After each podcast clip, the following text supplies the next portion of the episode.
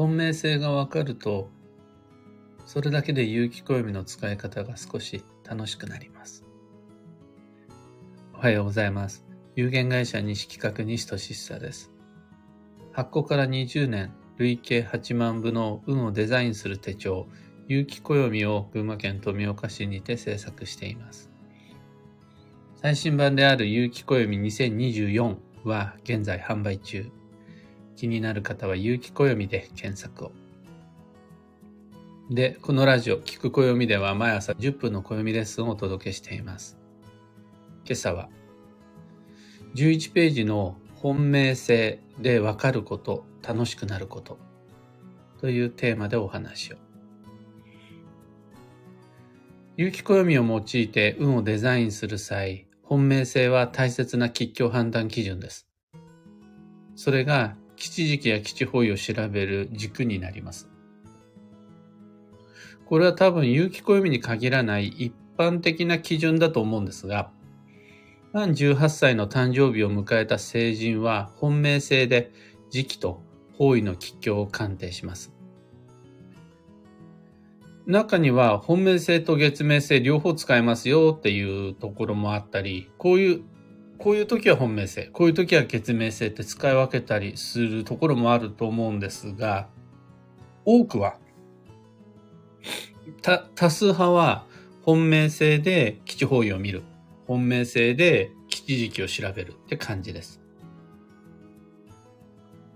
神社仏閣とか生まれ年だけで見てますよね。よく初詣の時に玄関先に大きな張り紙があって、この星の人は厄年みたいなの載ってると思うんですが、あれ基準としているのは基本本命性です。じゃあ、本命性でわかるのは時期と方位だけかっていうと、そんなことはないんです。もっと楽しいんです、旧星学。もう今日の回も楽しくしようと思って張り切ってます。どんなのに役に立つかっていうと、当人の持つ潜在的な特色を推測するのに役立つのがそもそも本命性なんです。この潜在的な特色というやつへのアプローチ方法を有機暦では主に2つの観点からやっていて、1つ目が旧星ごとにある3系統。9つある星を3つのグループ分けして、このグループはこれ、このグループはこれ、とやっているのが1つ目のアプローチ。で2つ目のアプローチが球種別です。一泊水星はこう、地獄土星はこういった潜在的な特色を持っています。三匹木星は、こんな能力、欠点、転職があります。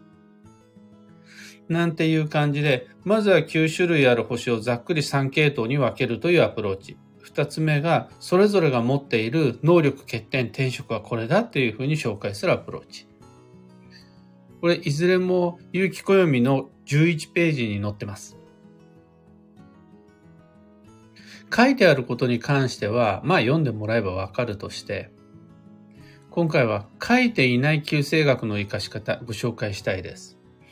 興味ある人は自分の星は個性派、行動派、感性派のどれに当たるのか。それは具体的にどのような特色を持っていて、自分は潜在的にどのような系統に属するのか。ぜひ10、あ、これ13ページだ。後で変えよう。タイトルを。13ページですね。で、13ページ見てもらえれば、その3系統と、あと、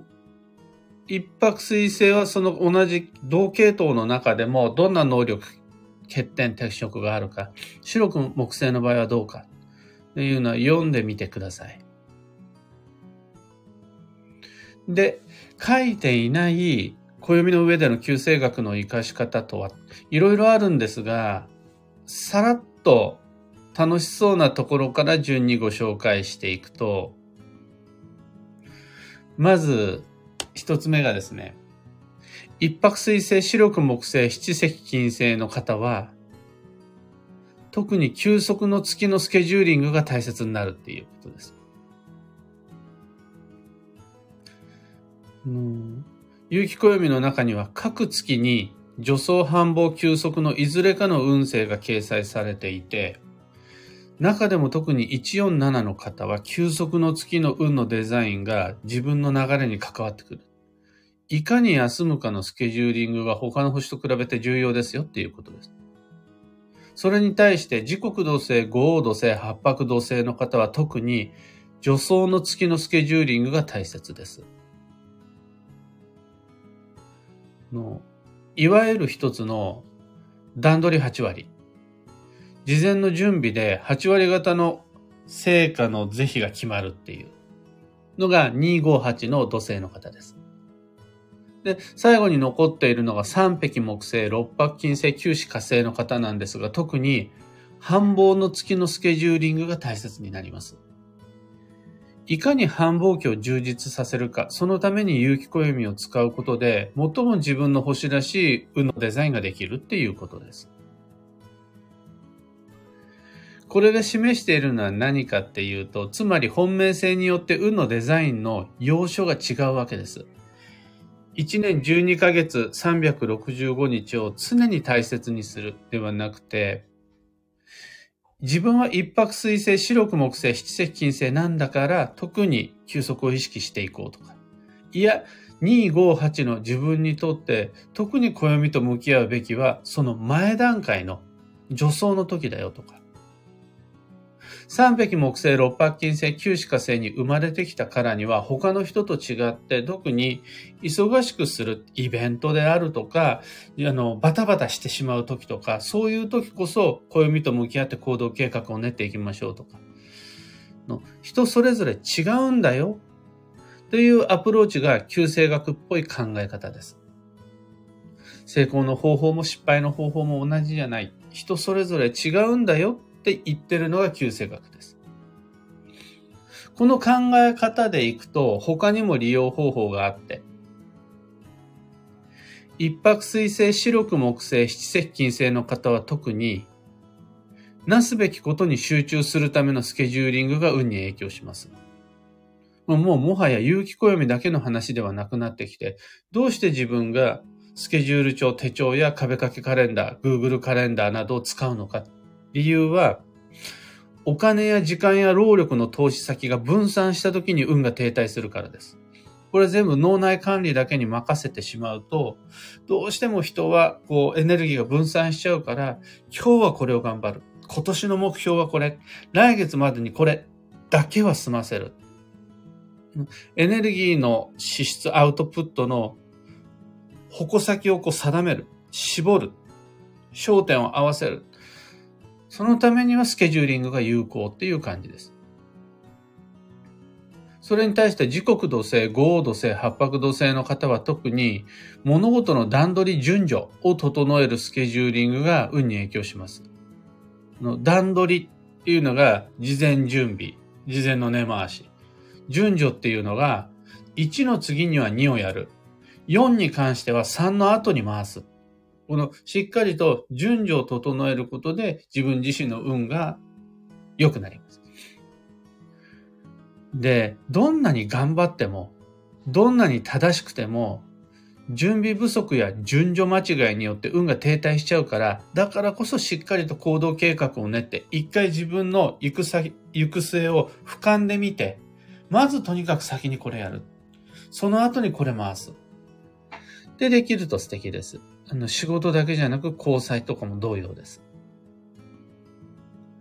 で、三匹木星、六白金星、九死火星の方は特にワクワクする未来のイベントスケジューリングが大切です。来週、来月、来年に目指す気になる未来の予定がないと、運が停滞します。せざるを得ないことが未来に目白押し。これはみんなそうです。で、三匹木星、六白金星、九死火星の方は、それだったらもうちょっと頑張ってみようかなとか、その日までになんとかこう帳尻合わせないとなとか、その嬉しくなる、ワクワクなるような、今日を頑張ることができるような未来のイベントがあるかないかで運が全然違うんです。さて、来週何食べ行く？来月誰に会う？来年はどんな目標にする？で、そのために使うのが暦です。なんて旧世学の知識を知っていると、自分の本命性を知った上でそれを踏まえて有機暦を使い始めることの楽しさ、意味、価値みたいなものがちょっと増してくると思うんですよね。僕にとってはどちらかといえば、暦を用いた鑑定、ロジックっていうより、この旧世学こそが得意分野なので、まあ本当はじ、話し始めるとキリがなくなっちゃうんですが、楽しいです、旧世学。せっかく有機暦手にしていただけたならば、今度はご自身の旧世とそれを踏まえた運のデザインの方法、他の人とは違った未来のスケジューリング、の自分に合った方法というのをちょっと意識してみると、テンションが上がってきます。上がってきません？あのただみんなと同じようにどうやって真面目に暦を使おうかじゃなくて、一泊水星の私なんだからとか、時刻土星の私だからとかっていうのがわかると、なんかちょっとだけワクワクしてきてもらえたら嬉しいなという感じです。今朝のお話はそんなところです。二つ告知にお付き合いください。まず、開運ドリルワークショップ2024です。有機暦をお持ちの方にはみんなに受けてほしい講座なんですが、こちら限定 Facebook グループの中で配信する動画、20本の動画を見ながら、一つ一つ、一つ一つはその短い10分程度の動画なんですが、この動画の課題をこなしていくと、いつの間にか2024の行動計画が出来上がっているというワークショップです。ご参加には Facebook アカウントが必要で、なおかつ Facebook グループへの登録が必要です。というお話を、この間講座の中でしたら、Facebook って何？アカウントってどれ？申請ってどういうこと？っていうご質問が来たんですが、それに関しては、Facebook アカウントとか、Facebook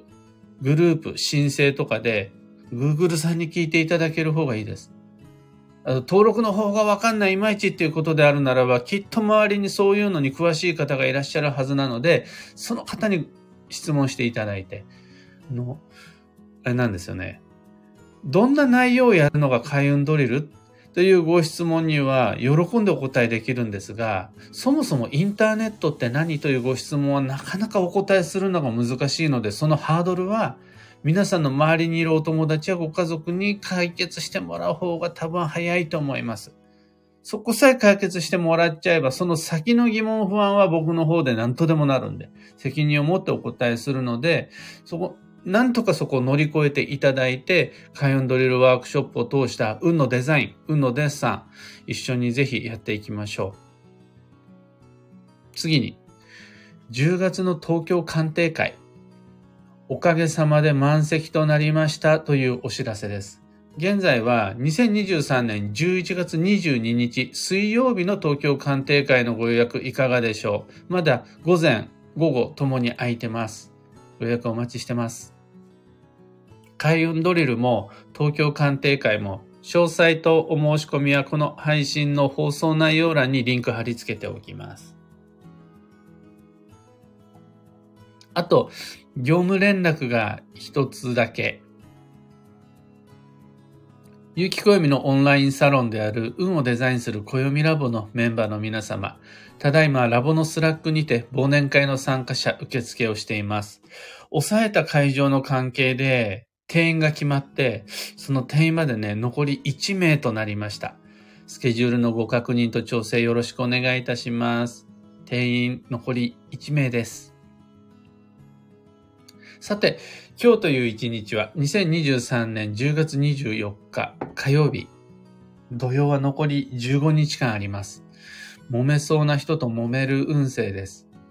危険を感じたら即避難するのが無難です。その時に即避難って言っても会社だし逃げ場がないよとか家の中なんだけどっていうご質問いただいたんですがいよいよの時に最も効果的な避難場所はトイレです。話の途中であったとしても、会議の途中であったとしても、トイレに逃げ込むのが正解です。幸運のレシピは広島風お好み焼き。これ丸い粉もんが基地っていうことです。ガレットもたこ焼きもいいんですが、今年麺類の年だから、例えば、うんと、広島風お好み焼きって言ったし、あとはネギ焼きとか、あとはキャベツいっぱい使うお好み焼きとかも食物繊維なのでおすすめです。最後に今日のキーワードは観察、理性的に見極める。その心は自分一人の考えだとどんなに冷静なつもりでもどうしても感情的になっちゃう。もしくは自分の立場、自分一方の立場の影響を受けてしまうのはしょうがないもんです。そこで正しい状況判断、選択をするためには、自分以外の他人の複数の考え方、いろんな視点が不可欠になります。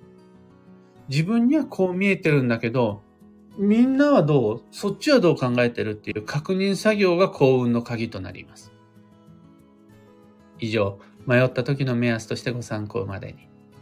ところで、毎朝スタンド FM から配信しているこのラジオは、Spotify、Amazon Music、Audible、YouTube、Google Podcast、Apple Podcast などでもご聴取いただけます。普段使いのアプリの方でフォロー、チャンネル登録していただけると、きっともっと便利になります。探すときには、各アプリの検索欄で、聞く暦、ひらがなの聞く暦で検索、探してみてください。それだけをもできることをできるだけ、西企画、西俊久でした。いってらっしゃい。小川智美さん、おはようございます。あきさん、おはようございます。キュアナさん、おはようございます。はなさん、おはようございます。グルーブさん、おはようございます。のきちさん、ありがとうございます。マーチさん、おはようございます。今日のみんなの街は、軒並み晴れですね。群馬県富岡市もすごく、ものすごく晴れていて、今日僕はこの後、船橋からやってくる船橋チームご一行を西企画に迎えて、講座と、あと、近くの町の神社と、あと、ご当地グルメ機構をしてこようと思ってるんですが、それに見合っためちゃくちゃいいお天気です。キキーボードさん、ココさん、エヌシャンティさん、カンポー花子さん、マイクさん、ビートさん、タカさん、ロミさん、クーさん、石川さゆりさん、バンドさん、アルココさん、ユウさん、おはようございます。土曜に入って今日で1、2、3、4日目。僕の周りではぎっくり腰とぎっくり背中のレポートが続々と届いております。どうしても気温が冷え込んでくると、それに合わせて自分の体も硬くなっちゃうかなって思うんですが、それだけじゃなくて、やっぱり9月まで、あの9月のじゃなくて、9月までの心身の疲れも大いに影響してるんじゃないかなって思うんです。もう疲れてるみんな。この疲れてるよということを前提にしたスケジューリングおすすめします。そうじゃないと、まあ、ぎっくり腰にもなるよね。物も壊れるよね。びっくりするような出来事もあってもしゃあないよね。という休息の10月です。そこに土曜が重なってくる季節の変わり目の影響を受けると考えると、やっぱり無理は禁物。穏やかに優しくいくのが安心です。というわけで、今日もマイペースに運をデザインして参りましょう。僕も行ってきます。